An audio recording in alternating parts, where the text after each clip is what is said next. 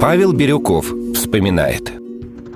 Когда началась война, Павлу было 16. В 1941 на фронт его не взяли.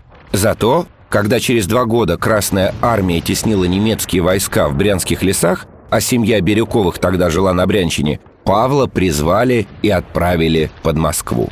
Там он окончил школу младших командиров и был назначен командиром зенитно-пулеметного расчета 1981-го зенитно-артиллерийского полка 66-й дивизии 3-го Белорусского фронта.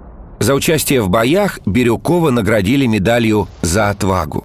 Точнее, как было написано в наградном листке, за образцовое выполнение задания и проявленное при этом мужество – День Победы Бирюков встретил под Кенигсбергом.